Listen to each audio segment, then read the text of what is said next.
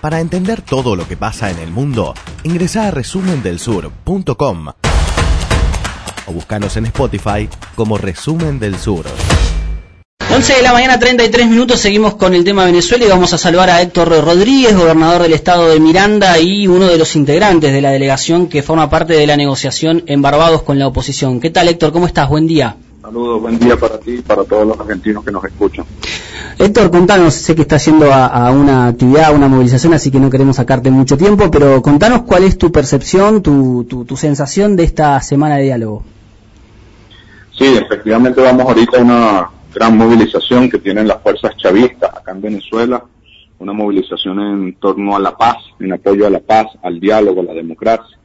Eh, tú sabes, bueno, que el planteamiento nuestro es que cualquier conflicto, cualquier dificultad que tengamos las y los venezolanos, debemos resolverlas en el marco de la constitución, de la democracia y además debemos resolverlas las venezolanas.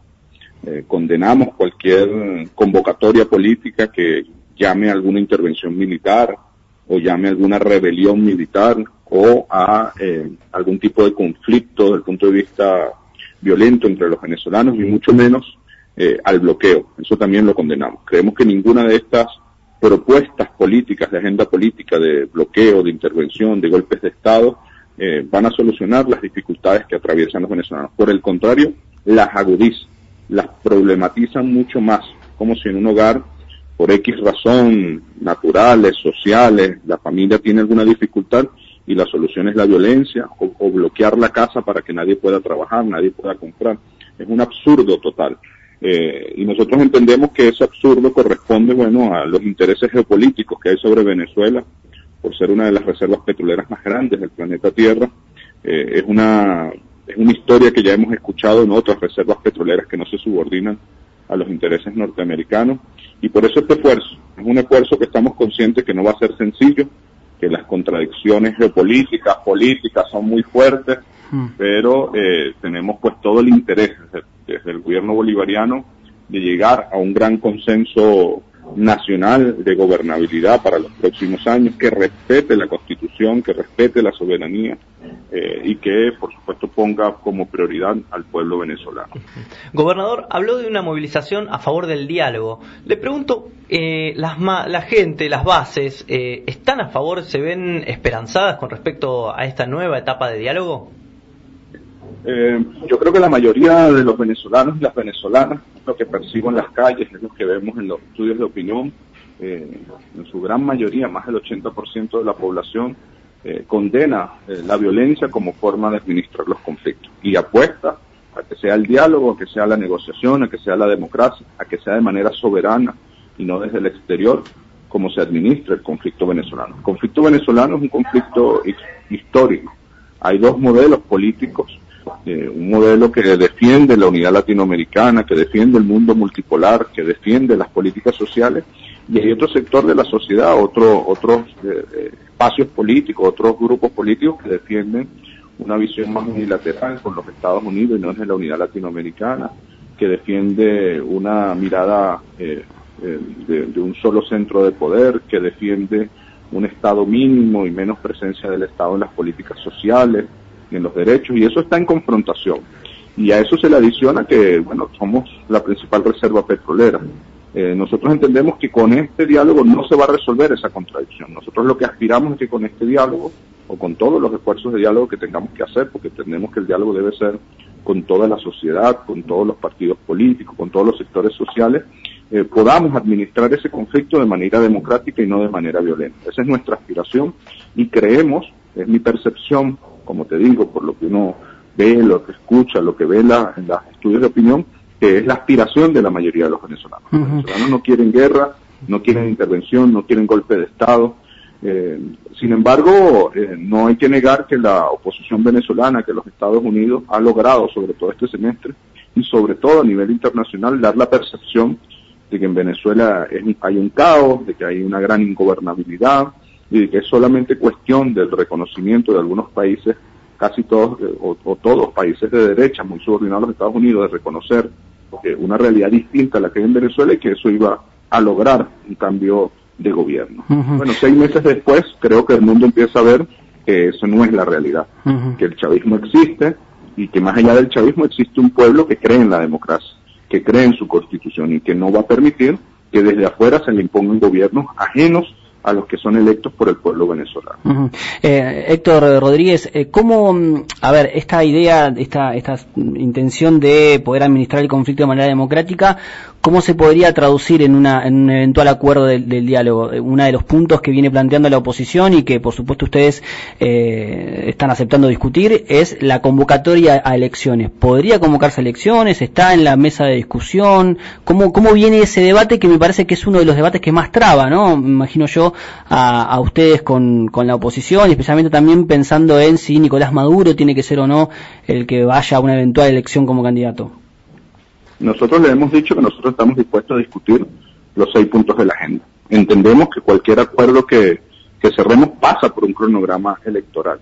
Siempre ha sido así. Nosotros uh -huh. en los últimos 20 años hemos tenido 25 elecciones eh, de distintos tipos. Eh, y además todas con un alto nivel de participación. La última elección la tuvimos el año pasado, el 20 de mayo, fue una elección presidencial donde participó una gran parte de la población. El presidente Nicolás Maduro en esa elección, donde parte de la oposición no participó, fue electo con más del 34% del registro electoral venezolano. Cuando tú comparas eso con el porcentaje del registro con el que fue electo Trump, con el que fue electo Macri, con el que fue electo Bolsonaro, te das cuenta que es uno de los presidentes con mayor niveles de participación electoral.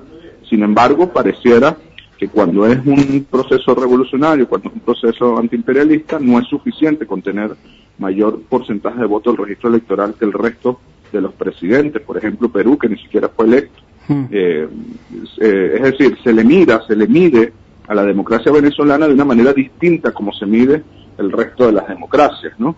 Y eso es parte de la hipocresía del sistema internacional. Eh, nosotros venimos eh, en los últimos cinco años de tener elecciones de alcalde, elecciones de gobernadores, elecciones de la Asamblea Nacional, elecciones de presidente, eh, elecciones de la constituyente que logró la paz después de aquellos procesos violentos que tuvimos. Uh -huh. Es decir, para el chavismo no hay otra opción de administrar el conflicto que no sea por la vía democrática. Lo que no puede ser, y es lo que nosotros le planteamos a ellos, que cada vez que alguna de las partes pierda una elección, traiga como consecuencia una agenda violenta. Y eso es lo que nos ha pasado en los últimos años. Cuando el comandante Chávez murió y fuimos a una elección presidencial que ganó el presidente Nicolás Maduro, la respuesta de la oposición venezolana fue desconocer la elección y llamar a la confrontación. La famosa frase esa de salgan a descargar eh, la rabia, que trajo como consecuencia nueve fallecidos en Venezuela. Eso fue el 2003. En el 2014 tuvimos nuevamente una agenda de violencia convocada por el entonces dirigente político de Voluntad Popular, Leopoldo López, uh eh, que llamaron la salida y que generó como consecuencia otros eh, fallecidos y altos niveles de violencia. Recuerdo que la frase era, hasta que el gobierno no caiga, no nos vamos de la calle. En el 2015 ellos ganaron la Asamblea Nacional, nosotros lo reconocimos y lo que ellos hicieron fue desde la Asamblea Nacional desconocer al gobierno nacional, desconocer al, gobierno, al, al poder eh, judicial, desconocer al poder, al poder eh, en Venezuela eh, no hay como en la mayoría de los países tres poderes, sino cinco. Está aparte de los tres poderes tradicionales, el poder electoral y el poder que aquí se llama ciudadano, que recoge la Fiscalía, la Contraloría y la Defensoría de la República, y la Asamblea Nacional se convirtió en un factor de conflicto, en vez de ser un espacio de encuentro de todos los venezolanos, se convirtió en una referencia eh, de la oposición y no un espacio de encuentro. En el 2016 eh, convocaron nuevamente a la violencia con una agenda diciendo que el presidente venezolano eh, no había nacido en Venezuela y que además había abandonado su cargo. En el 2017 tuvimos la agenda de violencia de las guarimbas. Eh, a ese pocos días eh, detienen en España a una de las personas que quemó viva a otro venezolano. Eh, en el 2018 eh, tuvimos la elección presidencial y parte de la oposición venezolana decidió no participar. Y en el 2019 hemos tenido esta agenda de eh, intervención, de desconocimiento, de bloqueo. O sea, como lo ves, eh, somos nosotros los que planteamos que sea por la vía democrática y no por la vía de facto. Es decir, nosotros vamos a esa mesa diciendo tenemos que respetar la Constitución y la Constitución venezolana dice que las diferencias sociales y políticas se administran de manera democrática y electoral. Nosotros tenemos un cronograma electoral eh, previsto en la Constitución. Ya el año que viene deberíamos, según la Constitución, convocar nuevas elecciones de la Asamblea Nacional. Eso será otra oportunidad eh, para medir fuerzas, para que el pueblo venezolano valore cuáles de las agendas políticas que han eh, venido planteando los distintos actores sociales eh, prefiere, defiende y la oposición venezolana y la comunidad internacional puede tener la certeza de que las fuerzas chavistas siempre vamos a respetar el resultado y la opinión del pueblo venezolano. Nosotros somos defensores de la democracia protagónica y participativa. Entonces, más allá de si hay o no hay elección, para nosotros no hay duda de que debe haber un cronograma electoral, eh, para nosotros no hay duda de que es la democracia, las reglas del, juego.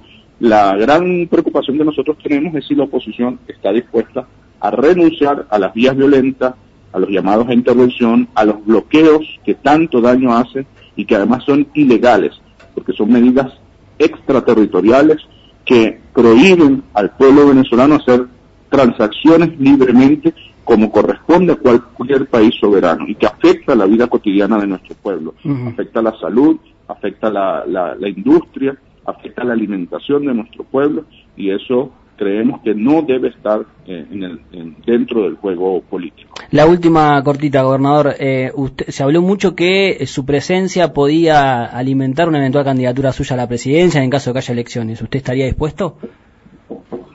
Esas son partes de la agenda eh, de comunicación de, la oposición para tratar de desviar los temas, para tratar de creer que con eso van a dividir el chavismo. Si mm. tú mal no recuerdas, apenas la elección falleció nuestro comandante Chávez, empezaron con la misma campaña de que Diosdado y el presidente Nicolás Maduro se iban a dividir, se iban a pelear, eh, de que hay una fractura interna. Bueno, este mismo año lo han dicho, ¿no? Que la Fuerza Armada está fracturada, que el chavismo está fracturado. Yo creo que sería interesante hacer una recopilación de los últimos 20 años de cuántas tendencias noticiosas en ese sentido, cuántas campañas en ese sentido han direccionado y que no han tenido ningún efecto el pueblo venezolano y, sobre todo las fuerzas chavistas tenemos absoluta conciencia de nuestra responsabilidad histórica, tenemos absoluta conciencia de la necesidad de mantenernos unidos. El pueblo siempre ha sido mayoría, el problema es que las derechas siempre han logrado dividirlo. América Latina debió haber sido una sola gran nación y los Estados Unidos, desde su enfoque de, de que América para los americanos y considerarnos como patio trasero, después del gran esfuerzo de nuestros libertadores y libertadoras lograron dividir.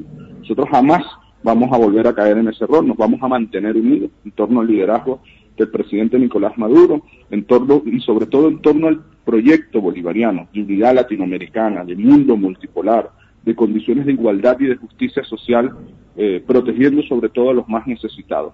Ese es nuestro factor de unidad y eh, lo que nosotros estamos planteando es el respeto absoluto a la Constitución y a la democracia como forma de administrar los conflictos que además son naturales en la sociedad. Nosotros no aspiramos a una sociedad sin conflicto.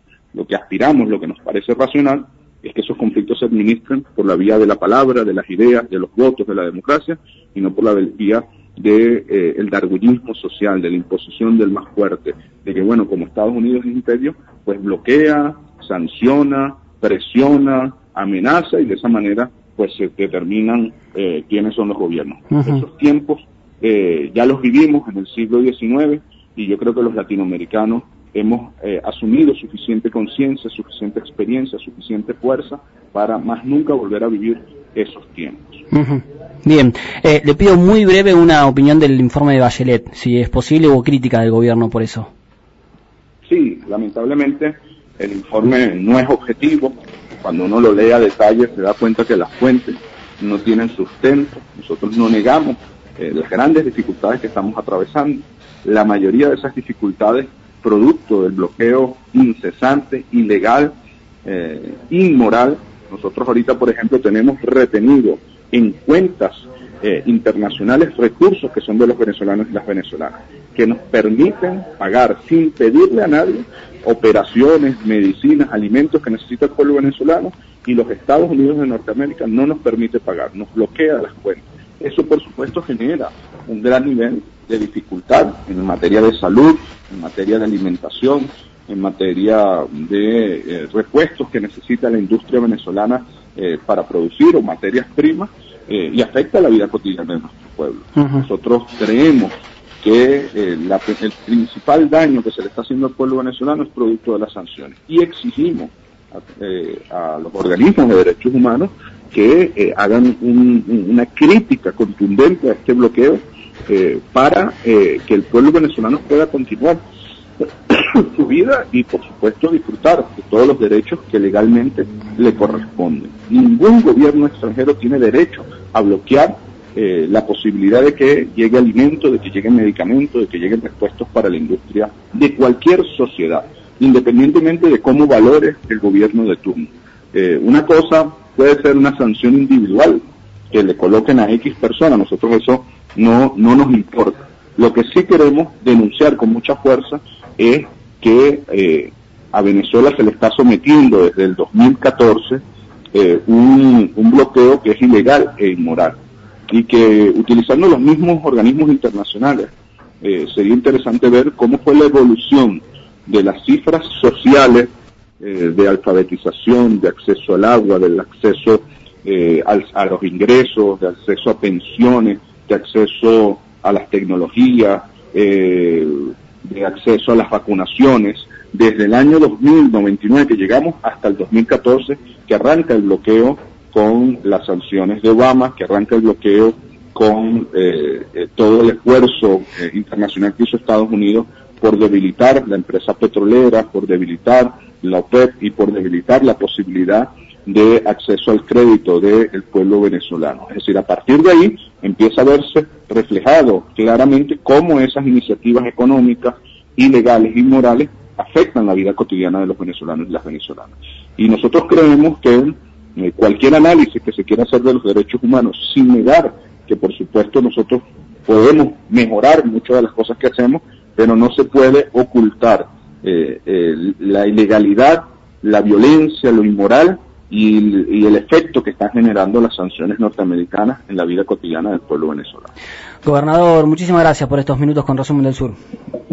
Gracias a ti, un abrazo inmenso y mucha fuerza al pueblo argentino. Un gran abrazo. Héctor Rodríguez es gobernador del estado de Miranda y uno de los tres integrantes de la delegación del chavismo que dialogó con la oposición en Barbados. Eh, nos extendió un poquito, se nos extendimos un poquito, pero me parece que valía la pena el testimonio. Resumen del Sur de 11 a 13 por 0223.